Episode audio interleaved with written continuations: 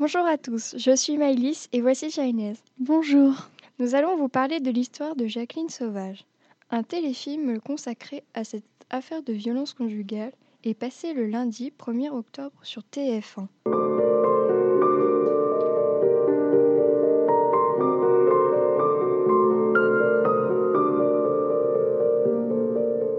Tout a basculé le 10 septembre 2012. C'est une femme âgée de 65 ans à ce moment-là. Elle tire trois balles dans le dos de son mari, Norbert Marot, avec un fusil de chasse.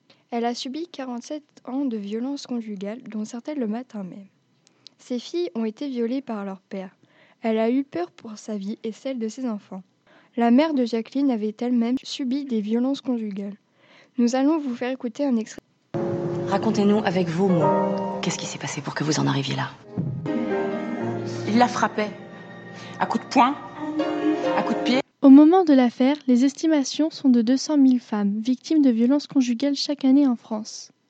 Seuls 10% d'entre elles portent plainte. On peut constater que la nature des violences endurées diffère selon les sexes. Celles subies par les femmes sont plus souvent sexuelles que physiques. Le fils de Jacqueline Sauvage s'est suicidé par pendaison. Sa mère ne l'a appris que le jour de sa mise en garde à vue. Jacqueline Sauvage est condamnée en 2014 à 10 ans de prison sans la légitime défense. Elle fait appel et est entendue en décembre 2015.